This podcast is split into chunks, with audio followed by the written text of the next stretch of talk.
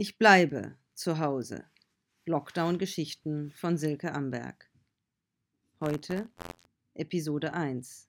Plötzlich wieder Grenzen. Verrückt. Es ist erst drei Wochen her. Vor drei Wochen hat der Bundesrat den Lockdown beschlossen. Drei Wochen sind keine lange Zeit. Das Leben vorher scheint trotzdem in einer anderen Welt stattgefunden zu haben. Merit sitzt auf ihrem Sofa, kümmert sich um ihre Tafel Schokolade. Das ist eine Aufgabe, der sie momentan gut nachkommt. Neben der psychohygienischen Tafel Schokolade läuft zur Selbstberuhigung die Videokonferenz der Vorlesung. Dass sie ihren Professor weiterreden lässt, hat jedoch rein dekorative Aspekte. Merit bekommt nichts davon mit. Aber es fühlt sich besser an, wenn sie sich zumindest die Zeit nimmt, die Vorlesung anzuschalten. Die Vorlesung rauscht an Merit vorbei. Denn sie ist bei ihrer Partnerin, Anael. Spürt diese ganz besonderen Wellen, die zu ihr herüberschwappen, als ob sie neben ihr säße. So wie noch vor ein paar Wochen im Kino. Sie erinnert sich, wie die Luft flirrte, an dem Tag, an dem sie sich kennenlernten. Vor anderthalb Jahren in Toulouse. Jedes Mal, wenn ihre Blicke sich kreuzten, oder wenn Anael ihre Hände oder auch nur ihren Ärmel leicht berührte. Der Professor betont gerade, das ist wichtig für die Prüfung. Prüfung? Welche Prüfung? Egal.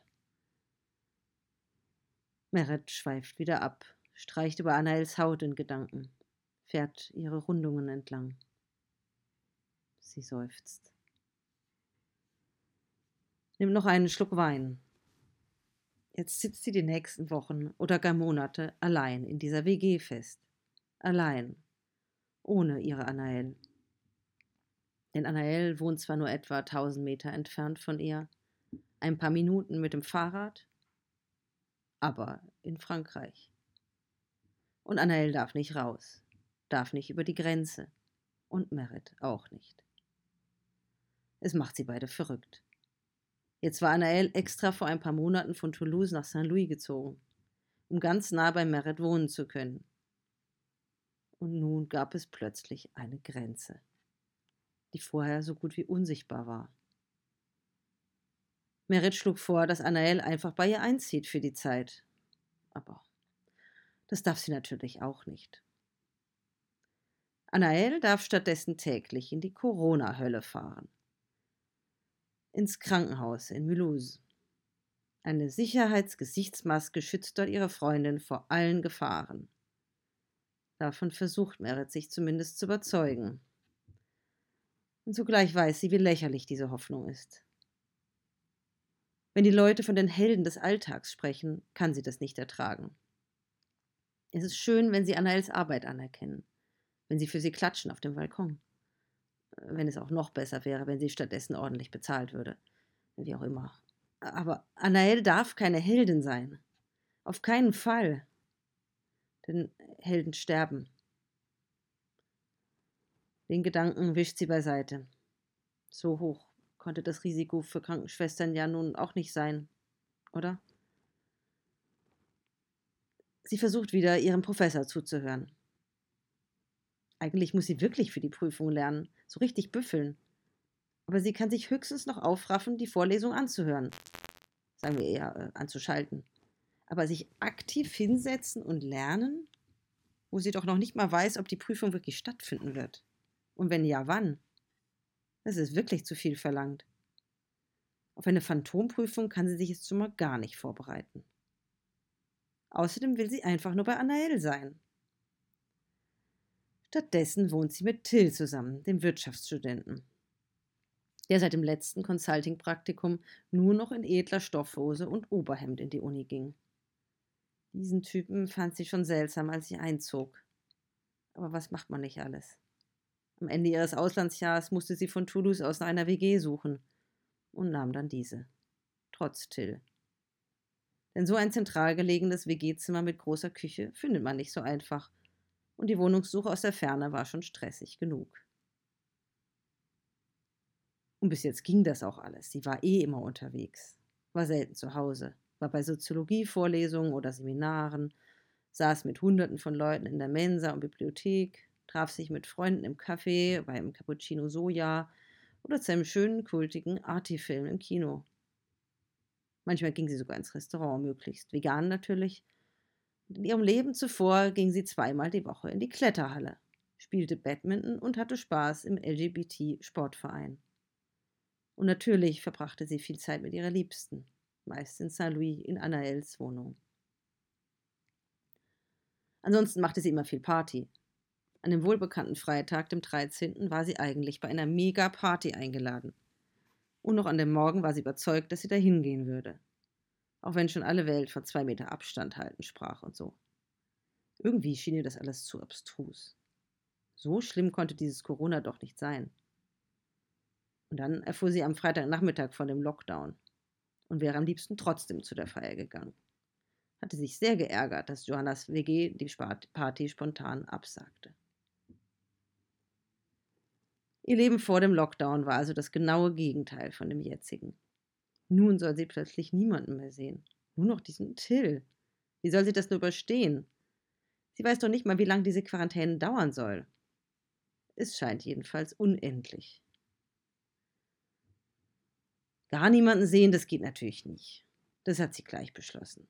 Auf jeden Fall trifft sie sich weiterhin mit zwei Freunden. Gestern saßen sie zusammen im St. Johannspark mit einem guten Bier in der Hand und grillten. Auch wenn man im Park jetzt ja nur noch spazieren und nicht mehr picknicken durfte. Zahlreiche Schilder im Park wiesen darauf hin. Aber sie mussten doch feiern, dass es schon im April so heiß war und dass das Leben trotz Lockdown weiterging. Aber ihre Annael darf sie offiziell erstmal gar nicht mehr sehen. Jedes noch so kurze Treffen ist eigentlich verboten. Über Wochen, vielleicht Monate. Offiziell. Meret muss lächeln. Den Moment würde sie nie vergessen. Wie Annael plötzlich vor ihr stand, vor einer Woche. Nach zwei Wochen Lockdown hatte es Annael nicht mehr ausgehalten. Schmuggelte sich im Dunkeln über die grüne Grenze. Zu Fuß natürlich. Und dann stand sie mitten in der Nacht vor Merits Wohnungstür. Die Erinnerung fährt Merit wie ein Feuerstrahl durch den Körper. Was waren sie beieinander hergefallen? Wie wild hatten sie sich geliebt. Merits Mund wird trocken. Der Atem geht schneller. Es pocht in ihr. Frustriert klappt Merit den Laptop zu. Der Professor wird mit einem Satz abgewürgt. Er redet eh an ihr vorbei. Sie kosteten den Tag aus, als ob es ihr letzter wäre. Sie sogen das Leben in sich auf, füllten den Tank für die kommenden Wochen. In der Nacht darauf schlich Anael sich wieder nach Hause. Zurück durch das unbewachte Wäldchen nach Frankreich. Es dauerte furchtbar lange. Meret tigerte nervös durch die Wohnung. Als Anael endlich zu Hause war, rief sie gleich Meret an weinte fast. Oh, langsam habe ich wirklich das Gefühl, wir sind im Krieg. Krieg, ja, so hatte es Macron genannt. Normal war die Welt jedenfalls nicht mehr. Wenn man sich nachts durch den Wald schleichen musste, um die Liebste zu treffen. Zwischen all den vielen dunklen Bäumen hatte sie Geräusche gehört, hatte den Atem angehalten, war ganz ruhig stehen geblieben, hatte es wieder knacken gehört, hatte wieder gewartet, Letztlich waren es nur Rehe gewesen. Am Waldrand hatte sie Auto genommen. Aber auch da hatte sie es immer noch nicht überstanden. Denn selbst zu Hause in Frankreich durfte sie sich nicht erwischen lassen. Durfte ja selbst dort nur mit schriftlicher Attestation sur l'honneur aus dem Haus und mit triftigem Grund. Vor Angst schweißgebadet war Nael zu Hause angekommen. Kriegszustände dass Anael das alles auf sich genommen hatte, nur wegen ihr. Aus Tills Zimmer schallt laute, schlechte Musik. Holt sie wieder zurück in die Gegenwart. Meret klopft mit der Faust an die Tür. Mach deine scheiß Musik leiser, Mann, das nervt. Bisher wusste Meret gar nicht, dass sie so schnell aggressiv werden kann. Wegen solcher Lappalien. Es liegt wohl an ihrer Grundstimmung diese nagende Sehnsucht nach ihrer Freundin. Manchmal treibt sie das schier in den Wahnsinn. Jedenfalls hätte sie früher wahrscheinlich nicht so gereizt reagiert. Aber jetzt hat sie sämtliche Toleranz verloren. Im Videochat will Merit Anael erzählen, was sie an Till so nervt. Aber sie weiß gar nicht recht, wo sie anfangen soll. Sind es vor allem seine politischen Ansichten, die sie auf die Palme bringen? Sein Ego-Blabla und sein alte Leute gibt es eh zu viele in der Schweiz? Und sein, der Bundesrat hätte nie alle Läden und Restaurants zumachen sollen? Sein Geschwätz, alles wird eingehen, die großen Firmen machen schon Riesenverluste und die Aktien verlieren an Wert. Ha, aber die Wirtschaft ist ja den Sozis egal. Seine weißen Oberhemden, die er an der Uni trug, die findet sie so lächerlich. Und jetzt kommt er nicht mehr aus der Jogginghose raus, was nicht weniger armselig ist. Nun kommt auch äußerlich zum Vorschein, was für ein Assi er eigentlich ist. Dass seine schicken Hemden nur kulturelles Niveau vorgaukelten. Dass er aber in Wirklichkeit Tiefgang wie ein Surfbrett hat. Und diese abgrundtief dummen Filme, die er guckt. Hauptsache mit blonden, geilen Tussis und viel Action und rasenden Autos. Da würde er zumindest mal seine Kopfhörer anziehen, wenn er sich diesen Mist reinzieht. Und dann sitzt er wieder mit seiner Trainingshose in der Küche, schreit in den Videochat mit seinen coolen Kumpels irgendwas über die heißen Miezen in irgendeinem Film. Und Merit sucht dann schnell ihre Kopfhörer, flüchtet in ihr Zimmer und ärgert sich zugleich darüber, dass sie diejenige ist, die geht. Anstatt dass sie Tilma klar macht, dass er seine Miezengespräche gefälligst bei geschlossener Tür in seinem Zimmer machen soll. Oder gar nicht sie das alles erzählt, lacht Annael schallend und gibt ihr recht und sagt, du Arme. Und dann lacht sie nochmal, Merit, gib's zu, du bist einfach sexuell unbefriedigt. Sonst würde dir der Typ am Arsch vorbeigehen. Und dann seufzt Merit. Und Annael lacht weiter. Ihr Lachen erfasst Merit sofort. Und sie sieht ihre Augen vor sich. Diesen Blick, der sie zum Zittern bringt das ihr Weinglas überschwappen lässt. Und sie versucht, Annaels Augen auf dem Bildschirm einzufangen. Aber der Videoblick geht immer knapp an ihr vorbei, weil die Kamera nie genau da ist, wo die Augen sind. Das ist frustrierend. Aber dann müssen sie wieder zusammen kichern, weil es so absurd ist, wie sie gemeinsam versuchen, die Laptops so auszurichten, dass sie sich richtig in die Augen schauen können. Und Merit ist plötzlich ganz ergriffen von all diesen Gefühlen, die sie übermannen Anael ist weit weg, aber sie spürt sie. Und sie beide baden in den Emotionen, die über sie hereinbrechen. Nach einer Stunde stottert Anael plötzlich nur noch auf Merits Monitor. Das Bild wird ganz verpixelt. Ihr Mitbewohner streamt bestimmt mal wieder einen seiner intelligenten Netflix-Filme. Nur deshalb wird jetzt Anael unscharf. Frechheit! Und dann ist plötzlich die Verbindung abgebrochen. Merit geht wieder in die Küche, holt die Schokolade. Die braucht sie jetzt. Sie muss hier raus. Sie könnte am Wochenende mal wieder zu ihren Eltern fahren. Aufs Land in der Nähe von Gelterkinden. Dann kommt sie zumindest mal von diesem Till weg. Aber länger als ein paar Tage hält sie es dort auch nicht mehr aus. Sie ist ja kein Kind mehr. Ihre Mutter sagt ihr immer, was sie tun soll. Und mit ihrem Vater gerät sie oft aneinander. Letztes Mal polemisierte er schon wieder gegen die ganzen Ausländer, die Grenzgänger, die zum Arbeiten nach Basel kommen und angeblich alle Corona mitbringen. Er regte sich richtig auf. Die Grenzen müssen endlich dicht gemacht werden. Wie es in den Basler Krankenhäusern aussähe, ohne deutsche Ärzte, ohne französische Krankenschwestern, daran denkt er nicht. Da würde doch gar nichts mehr laufen. Und ohne die französischen Verkäuferinnen in den Supermärkten, die laufend Klopapier und Nudeln aus den Lagern holen und einräumen.